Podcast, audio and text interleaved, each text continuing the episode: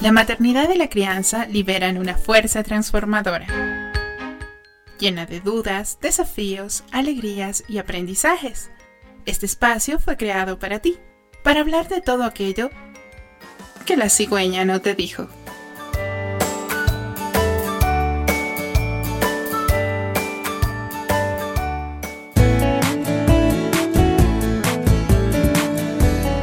Buenas tardes, bienvenidas y bienvenidos a un programa más de La cigüeña no te dijo, este espacio en el cual cada viernes hablamos de temas relacionados con la infancia, la crianza y la maternidad. Soy Andrea Ávila y nos sintonizas por Radio Pichincha 95.3 FM en Quito y 94.5 FM para el noroccidente de la provincia y por supuesto también por internet en pichinchacomunicaciones.com.es. Durante julio y agosto, tiempo de vacaciones, hemos abierto este espacio para hablar de temas diversos explicados a los niños. Hace unas semanas nos ocupamos de la astrología, luego del juego y antes del senderismo. Esta tarde vamos a hablar del agua. Nuestro cuerpo está lleno de agua. En el vientre materno el agua fue nuestro elemento. El planeta Tierra es mayoritariamente agua y por eso la relación de los niños con este elemento natural es inquebrantable. Un niño ve un charco de agua y no puede evitar saltarlo.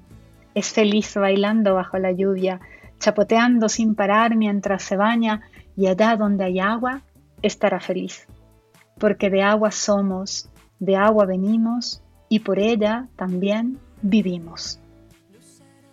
La vida y el azar han querido que nazcamos en una región, en un subcontinente, con la mayor cantidad de fuentes de agua del mundo. Es una región en donde conviven el desierto más árido, Atacama en Chile, con la selva hiperhúmeda del Amazonas. Tenemos estaciones de lluvia, pero también de sequía, y en los Andes los glaciares son los guardianes del agua. Tenemos muchísimos ríos, lagos y lagunas, pero sin embargo tenemos que aprender a cuidar el agua, porque no toda está disponible y porque tampoco es renovable. Al agua, además, hoy le vamos a cantar. Antes de dar paso a la primera entrevista de la tarde, escucharemos Duerme Agua, un tema de campo, el proyecto musical y banda creada en el año 2011 por el músico uruguayo Juan Campodónico. Su compatriota Verónica Loza nos canta Duerme Agua. La cigüeña no te dijo. Esta tarde estamos hablando del agua y por eso hemos invitado a María Laura Piñeiros, quien es especialista en agua y ha trabajado toda su vida en su protección y cuidado. Es parte además de la Red de Mujeres Unidas por el Agua. Buenas tardes, Malala. Muchas gracias por aceptar la invitación de la cigüeña No Te Dijo. Hola Andrea, muchas gracias por invitarnos. Buenas tardes con todas las personas que nos escuchan desde todo el Ecuador. Cuéntanos cuál es el trabajo de la Red de Mujeres Unidas por el Agua. Somos un grupo de mujeres, todas nosotras profesionales de distintos campos que están relacionados a los ecosistemas de agua dulce o al cuidado y conservación de un recurso tan valioso como es el agua. Nuestro lema es buscar un mundo más justo, saludable y sostenible que apoye el bienestar de los seres humanos y de la naturaleza. Queremos promover, perdón, queremos promover la participación ciudadana la conciencia ciudadana alrededor del estado en el que se encuentran los ríos y quebradas, sobre todo de la ciudad de Quito, porque em, lamentablemente por el descuido eh, de la administración y por nuestras propias acciones irresponsables de estos espacios, en lugar de ser eh, sitios para la vida, se han convertido en, un poco insalubres, digamos, en lugares llenos de contaminación y de enfermedades ¿Cuándo podrían ser reservorios de, vida, de naturaleza, de especies, de, juegos, de parques? ¿Quién no recuerda siendo niño haber ido a poner los piecitos en el río? Y lamentablemente es algo que estamos perdiendo en nuestra ciudad y en muchas ciudades del, del Ecuador. En este programa en general nos escuchan también muchos niños. ¿Les puedes explicar la diferencia entre agua dulce y agua salada? Eh, tiene que ver con cuántos minerales están disueltos en el agua. Entonces, el, al agua del mar, digamos, llega todo lo que se lava desde las montañas, desde los, desde, desde los glaciares.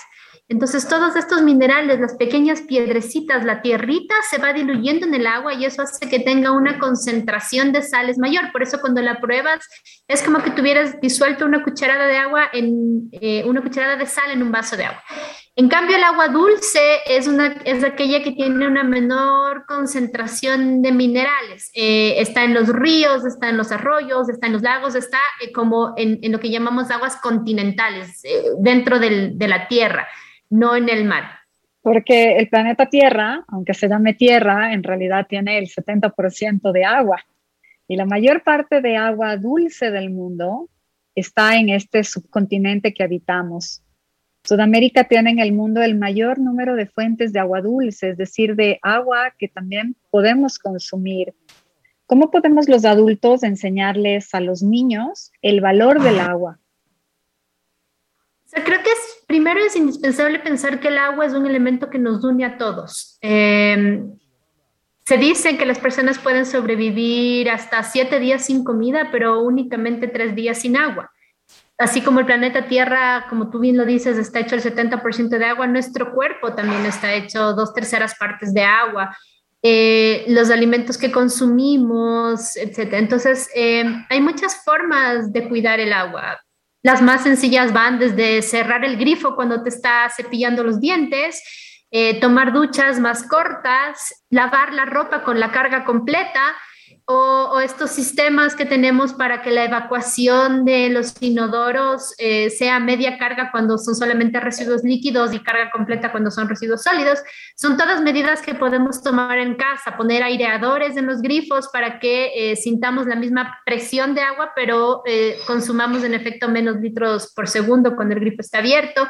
Hay muchas otras medidas, pero desde mi punto de vista personal, lo más importante para trabajar con los niños es que conozcan el agua, llevarlos a los ríos, llevarlos a los lagos, llevarlos a los glaciares, eh, que tengan contacto con este elemento que es tan vital, porque uno no valora lo que no conoce. Entonces tú no puedes amar el agua si no te has divertido en el agua, si no has jugado en el agua, eh, y, por eso entiendes la importancia, hacerles ver las libélulas, hacerles ver los pescaditos, eh, los renacuajos, todos estos ecosistemas y todas estas especies que están alrededor del agua, porque ese es, ese es otro error que cometemos comúnmente, pensar en el agua como solamente este elemento líquido, cuando en verdad es el hábitat de un montón de especies que sostienen toda nuestra vida. Tú tienes un particular amor por las libélulas. ¿Por qué las libélulas son tan importantes en el ecosistema? Ah, las libélulas son, um, hay una serie de animales que conocemos como bioindicadores, es decir, que nos dan una, una idea del estado de salud de un ecosistema. Las libélulas son parte de estos bioindicadores eh, para los ecosistemas acuáticos porque em, bueno, son depredadoras, aunque uno no, se imagina, son depredadoras, se comen larvas de insectos más pequeños, entonces ayudan a sostener vectores de enfermedad, eh, pero no pueden estar en aguas contaminadas, no, no pueden estar en aguas estancadas. Entonces, cuando tú ves libélulas, sabes que esta agua es, relativamente saludable. Del mismo modo que si ves plantas en la, en la, orilla del río, que si ves algunos, algunos pescaditos, algunos renacuajos, los animales son muy sabios y no van a estar en agua que esté eh, dañada, emposada, contaminada. Entonces, eh, cuando tú puedes ver esta vida alrededor del agua, sabes que, que esta agua sostiene vida, que es buena agua. El agua además en el mundo, en la Tierra, en el planeta que vivimos, está en muchísimos estados. Está en sólido, en vapor, en líquido. ¿Puedes explicarlo un poquito más y cómo aprender también el valor? Porque es, si el agua se nos acaba, podemos estar en grandes problemas. Bueno, cuando estás en la escuela te enseñan el ciclo del agua, ¿no? Entonces el agua eh, se precipita en forma líquida como lluvia, luego escurre o se infiltra hacia la tierra, luego se vuelve a evaporar gracias al calor y está en forma gaseosa como las nubes y así te hacen pensar que el agua es un recurso infinito. Pero la verdad es que eh, para reciclar una gotita de agua se necesitan muchos millones de años. Por eso es necesario cuidar el agua que tenemos disponible ahora. En las estadísticas que tú presentabas, solamente el 3% del agua del planeta es agua dulce. Y de ese 3%, el 80% se encuentra guardado en los glaciares, que es, que es este estado sólido del agua, en la nieve, en los hielos perpetuos. Entonces no es agua que está disponible eh, de manera inmediata, pero de todas maneras es agua que es muy importante para nosotros porque es la que va eh, derritiéndose paulatinamente y eso va recargando los flujos de los ríos, que, son, que es el agua que nosotros podemos obtener de manera fácil. Y el otro 80% del agua que está disponible está en los acuíferos, que son estos grandes reservorios de agua que están debajo de la tierra.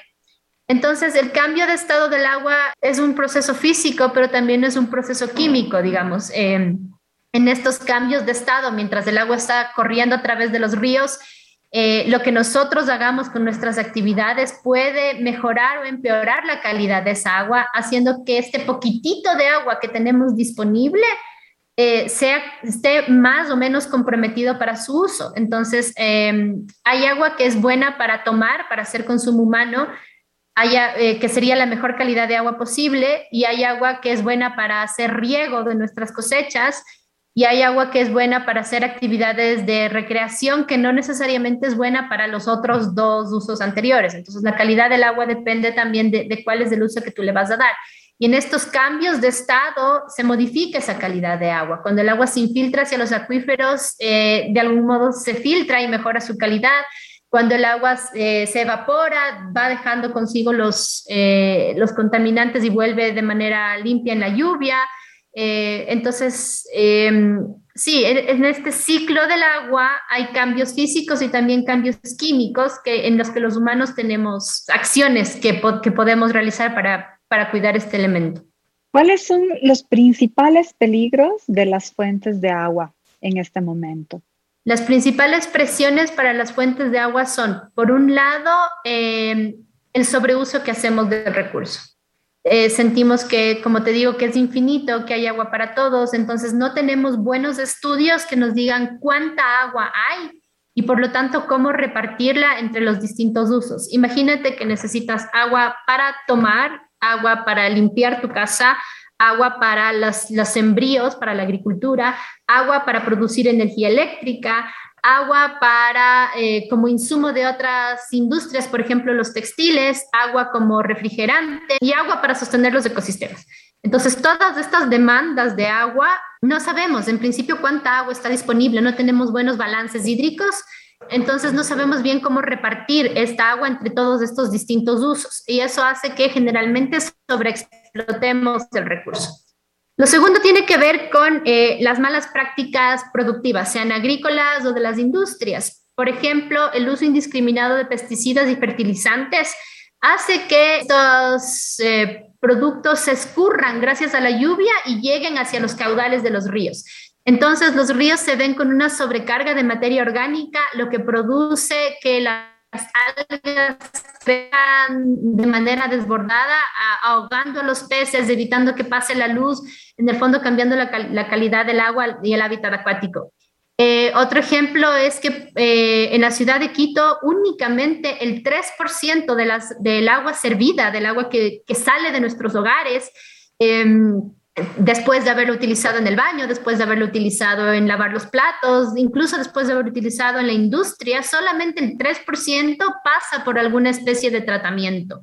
Entonces le estamos devolviendo a los ríos eh, agua contaminada, digamos, eh, perjudicando la calidad que está disponible para otras zonas y sectores, eh, aguas abajo, por ejemplo, para la provincia de Esmeraldas, porque los ríos nacen en la, en parte de la cordillera, pero finalmente llegan al mar. Entonces, Guayabamba, Esmeraldas, Atacames, eh, se llevan toda la contaminación de todo lo que hacemos en, el camino del agua. Entonces, esta mala gestión y no pensar en el agua como, como un gran recorrido desde la montaña hasta el mar eh, hace que eh, sobreexplotemos el recurso, hace que lo contaminemos en el camino.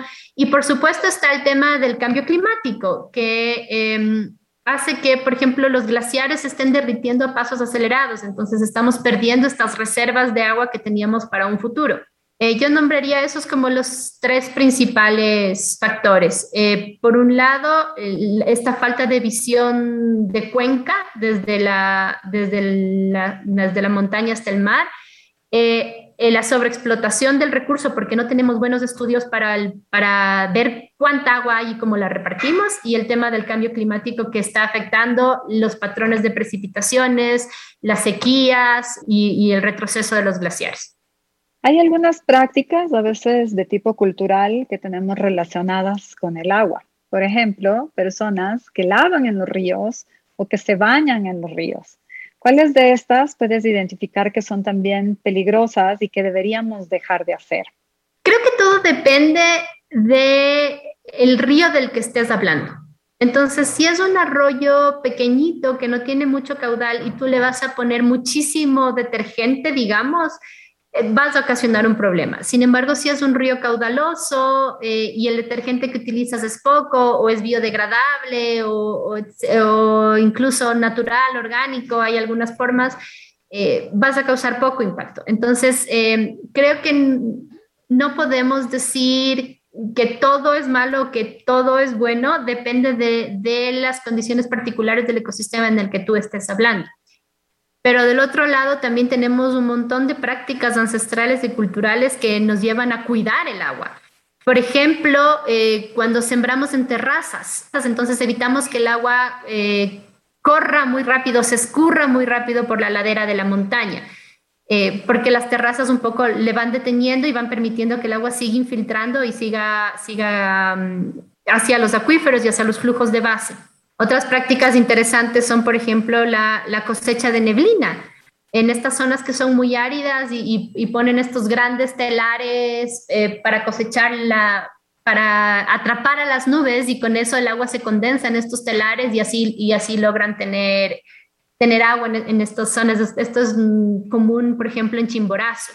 Eh, otras prácticas ancestrales que tienen que ver con el cuidado del agua vienen todo de, respeto que hay hacia la naturaleza y hacia la madre tierra, en donde el agua puede ser por sí misma una deidad eh, en sí misma, digamos, no, no una parte de la Pachamama, sino una deidad como, como ella misma, Yaku.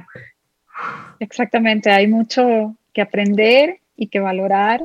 Muchísimas gracias, María Laura, por acompañarnos esta tarde.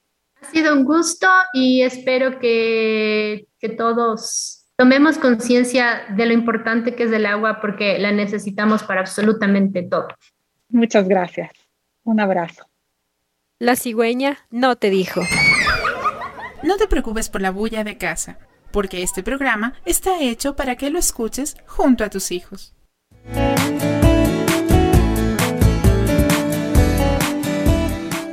Muchas gracias por su sintonía. Esto es La cigüeña no te dijo. Continuamos con el programa y vamos a escuchar un poco más de música.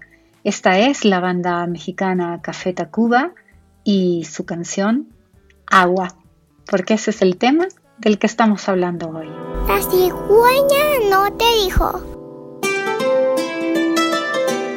Esta tarde que estamos hablando del agua, también nos acompaña Diana Suaz Navas, que es la jefa de museología educativa de Yaku, el Museo del Agua. Buenas tardes, Diana. Muchas gracias por acompañarnos en La Cigüeña No Te Dijo. Muchísimas gracias, Andrea, por la invitación. Yaku, el Museo del Agua, está en una zona especial de Quito. ¿Por qué se lo construyó ahí? ¿Cuál es la historia?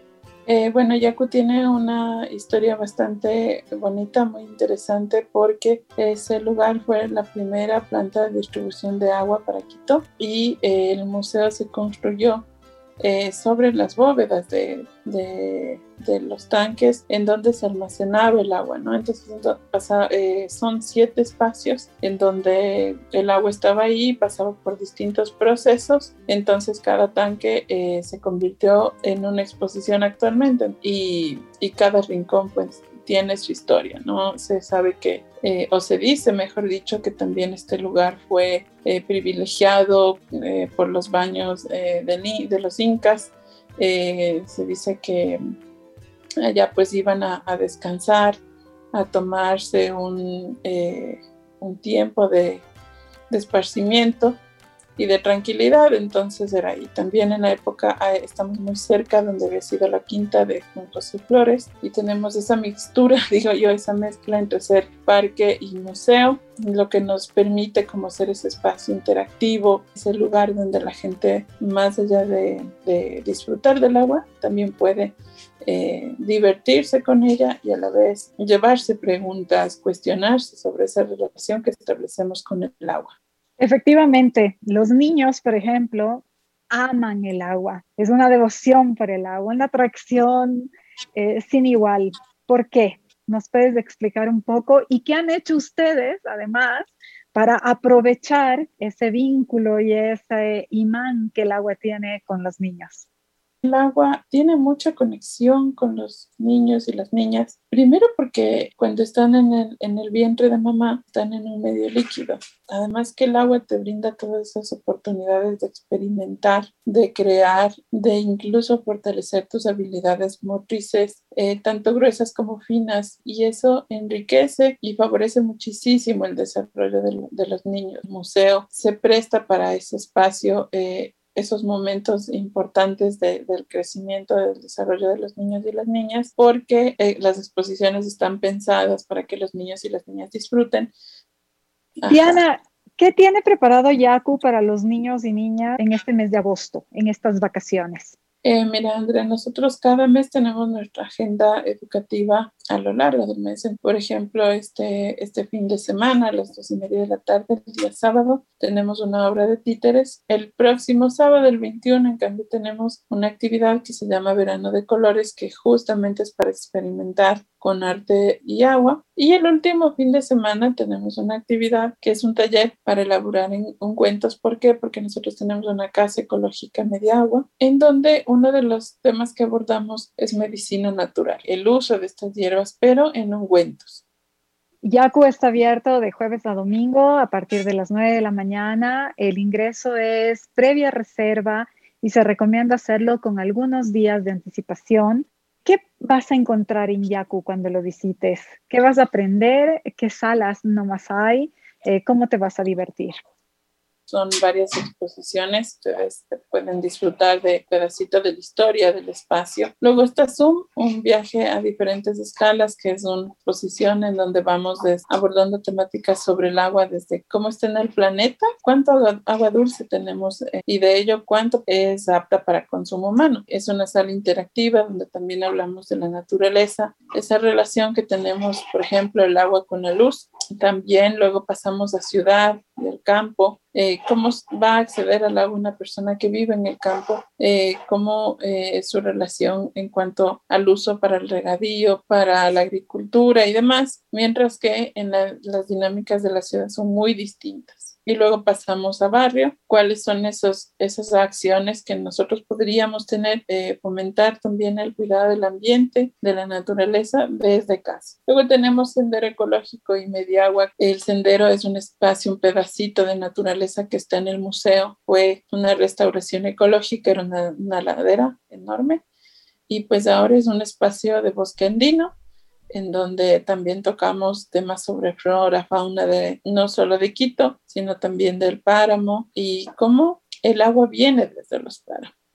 Media Agua, que ya les comenté antes, por una actividad. Agua Mundi, que es una exposición en cambio donde tocamos el tema de vida marina, son esas exposiciones que tenemos y tenemos un espacio abierto de fuentes de agua para que la gente pueda jugar. Y nuestra sala estrella, eh, Burbujas, además de ser un espacio de diversión, de juego, también les invitamos a, a, realizar los retos con los que contamos que puedes meter una burbuja dentro de otra. Tenemos como seis o siete retos. Además, siempre, como les decía, siempre, siempre tenemos actividades que están vinculadas a la temática agua, ambiente, Muchísimas gracias, Diana, por toda la explicación.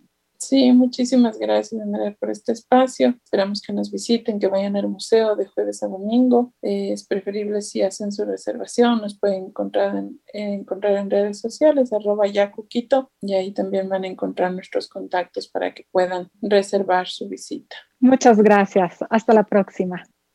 La cigüeña no te, la cigüeña no te dijo. En esta tarde hemos escuchado a nuestras dos entrevistadas hablarnos del ciclo del agua.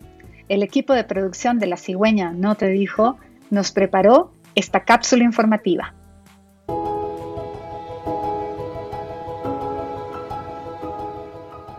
La mayor parte del agua de la Tierra es el agua salada de los océanos. Solo una pequeña fracción es agua dulce de fácil acceso, que es lo que necesitamos los humanos. El agua que se encuentra en la superficie de la Tierra circula rápidamente, pero mucha del agua del planeta se encuentra en el hielo, los océanos y los depósitos subterráneos, y esta circula lentamente. El 97.5% del agua de la Tierra es salada, más del 99% del agua restante está en depósitos subterráneos o en forma de hielo. Así que menos del 1% del agua es dulce y se encuentra en lagos, ríos y otras superficies disponibles.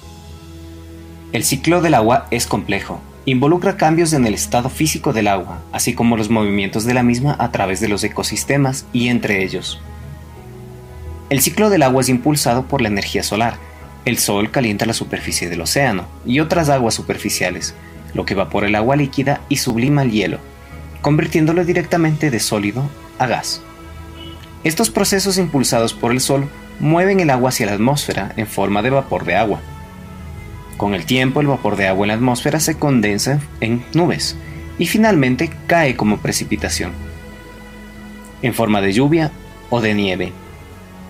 Cuando la precipitación llega a la superficie de la Tierra tiene pocas opciones. Puede evaporarse de nuevo, fluir sobre la superficie, filtrarse en el suelo. En los ecosistemas terrestres que se encuentran sobre la Tierra y en su estado natural, la lluvia generalmente golpea las hojas y otras superficies de las plantas antes de caer al suelo. Parte de esa agua se evapora rápidamente de la superficie de las plantas. El agua restante cae al suelo y en la mayoría de los casos es absorbida por este. En general el agua se mueve como la superficie de la Tierra, como escurrimiento, solo cuando el suelo está saturado con agua. Cuando la lluvia es muy fuerte o cuando la superficie no puede absorber mucha agua, una superficie que no absorbe el agua podría ser la roca en un ecosistema natural o el asfalto, y el cemento en un ecosistema urbano o suburbano. El agua se evapora de la superficie del océano y forma nubes por condensación. El agua en las nubes caen como precipitación sobre la tierra o el mar. Las nubes que se forman sobre el mar pueden moverse hacia la Tierra. Cuando el agua cae sobre la Tierra, puede fluir sobre la superficie, introducirse en el suelo o percolarse a través de él, moviéndose hacia abajo hasta convertirse en agua subterránea. El agua subterránea en los niveles superiores puede fluir hacia los lagos, ríos u océanos. El agua más superficial puede ser absorbida por las plantas y puede volver a la atmósfera mediante la transpiración de las hojas, el agua de deshielo y la sublimación de la nieve y el hielo son procesos que contribuyen al ciclo del agua. El agua en los niveles superiores del suelo puede ser absorbida por las raíces de las plantas. Estas usan una parte del agua para su propio metabolismo, y el agua que se encuentra de sus tejidos puede pasar al cuerpo de los animales cuando estos se comen las plantas. Sin embargo, la mayor parte del agua que entra en el cuerpo de una planta se pierde hacia la atmósfera mediante un proceso llamado transpiración. En la transpiración, el agua entra a través de las raíces, viaja hacia arriba por tubos vasculares formados por células muertas y se evapora a través de poros llamados estomas, que se encuentran en las hojas.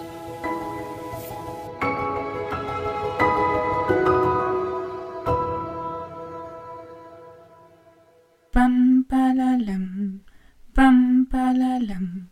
pam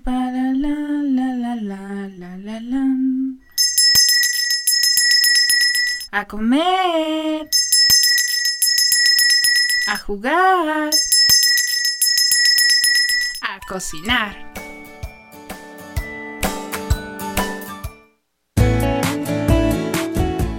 Aunque sabemos que los vegetales no son de los alimentos favoritos de los niños, hoy la Ari nos trae una receta llena de ellos. Además, un ingrediente muy especial que surgió en Italia, pero que ahora se cultiva en muchas, muchas regiones del mundo. De hecho, China es su mayor productor. Estamos hablando de los espárragos. La planta conocida como espárragos oficinales es popularmente llamada esparraguera o espárrago común. es una especie de la familia Asparagiaceae. Es una planta herbácea perenne, de follaje muy ramificado y aspecto plumoso. Su cultivo dura bastante tiempo en el suelo, de 8 a 10 años. La planta del espárrago está formada por tallos aéreos ramificados y una parte subterránea constituida de raíces y yemas. De los brotes más jóvenes se obtienen las verduras conocidas como espárragos.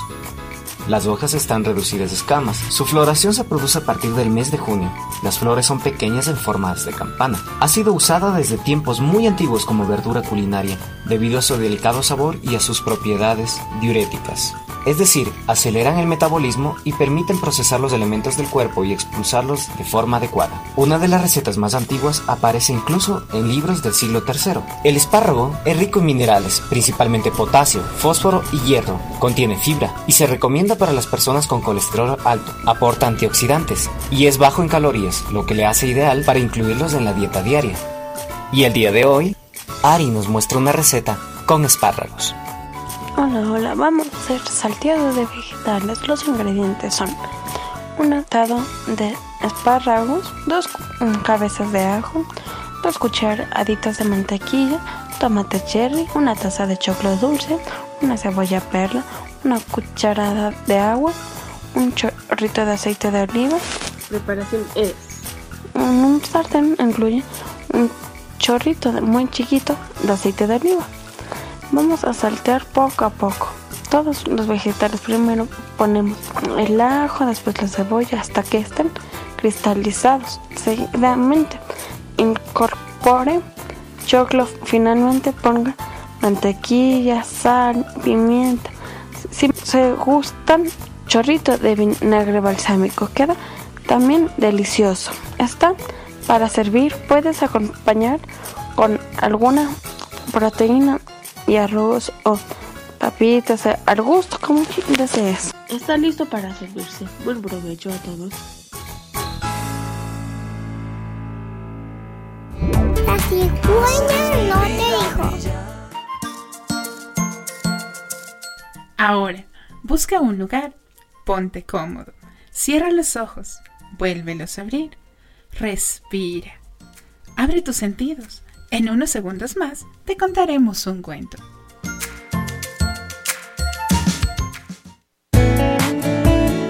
El sol, la luna y el agua es un cuento muy popular del folclore nigeriano y ha sido traducido y publicado en muchas lenguas.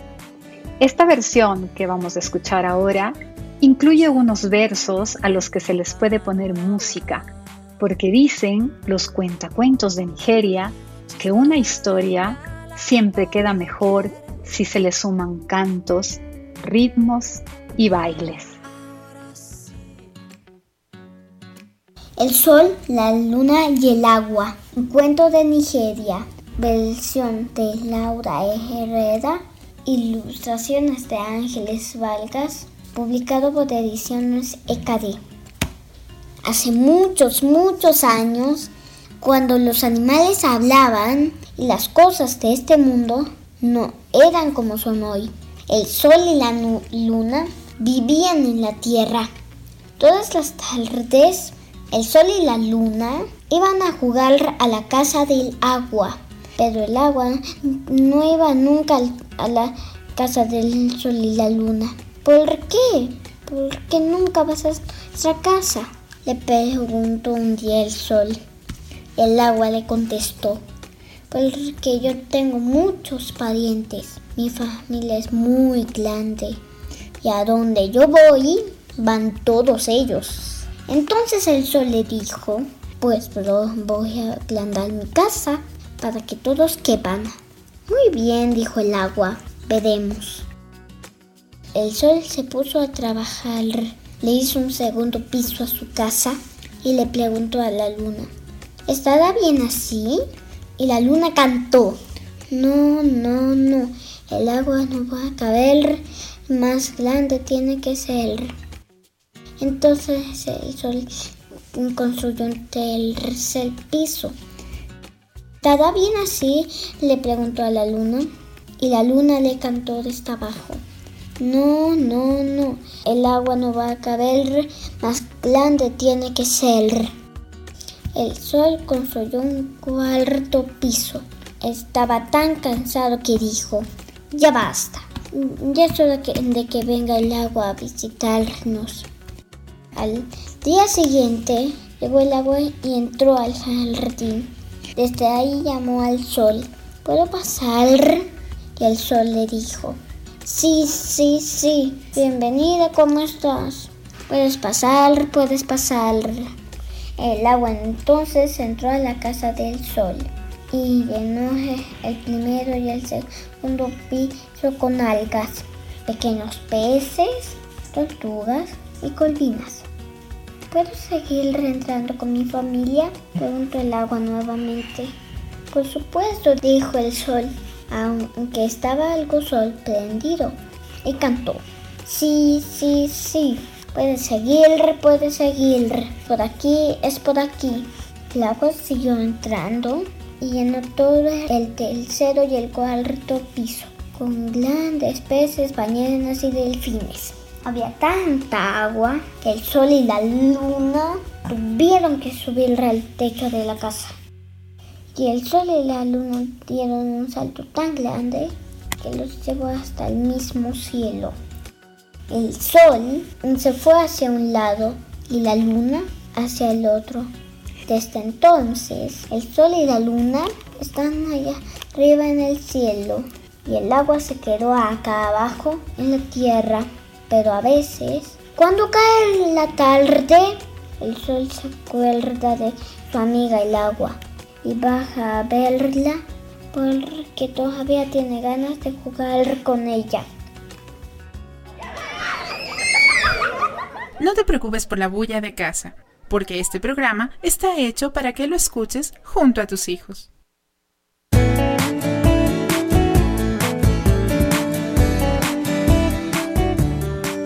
Llegamos al final de este programa dedicado al agua. Como siempre, mi agradecimiento a Radio Pichincha, principal y especialmente al Pato Pinos que hace magia en los controles. Y por supuesto también a Galo y en la producción de La cigüeña no te dijo. Los dejo con un bolero, Soledad y el mar, en la voz de la mexicana Natalia Lafourcade, acompañada de Los Macorinos. Soy Andrea Ávila los espero el próximo viernes. Volamos a descubrir más temas que te pueden interesar. Te esperamos el próximo viernes para hablar de aquello que la cigüeña no te dijo.